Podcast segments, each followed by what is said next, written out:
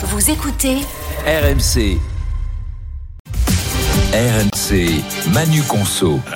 On parle au gourmand avec un gourmand, Manu Le Chypre, qui, qui- qui- qui est avec nous. Manu, tu nous parles du, du prix du cacao ce matin qui atteigne des sommets historiques. Oui, mais alors c'est une chance, je ne suis pas très sucré. Ah, pas de et, bol. et tant mieux, Enfin, pour, tant mon, mieux, et tant oui. mieux pour mon portefeuille, parce qu'effectivement, les prix du cacao euh, battent tous les records, hein, euh, presque 6000 euh, dollars la tonne sur le marché de Londres.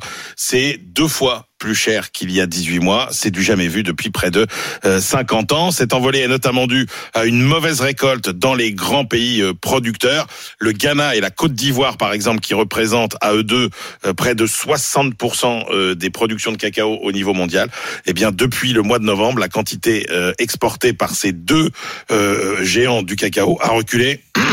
Pardon, de plus de 35%, principalement en raison de la sécheresse. Et ces mauvaises récoltes ont évidemment euh, des, des conséquences sur le marché du chocolat. Exactement. Alors pour l'instant, en fait, les industriels sont en train d'épuiser les stocks de cacao qu'ils avaient achetés à des prix euh, plus bas euh, que ceux d'aujourd'hui. Donc à court terme, la hausse ne devrait pas trop se voir dans les rayons, mais voilà, ces stocks s'épuisent et cette crise est appelée probablement à durer. L'Organisation internationale du cacao prévoit aussi une chute de la production euh, l'année prochaine. Donc il y aura bien un impact sur le prix de nos tablettes euh, de chocolat. Pour Pâques, par exemple, les prix des œufs seront sans doute 10 à 20% plus élevés que pour Pâques 2023 et il ne vous avez pas échappé qu'à Pâques 2023, ils avaient déjà pas Mhm. mal augmenté par rapport à Pâques euh, 2022. Et avant Pâques, faites attention, hein, c'est la Saint-Valentin aujourd'hui, donc euh, soyez pas surpris si vous voulez aller acheter du chocolat aujourd'hui.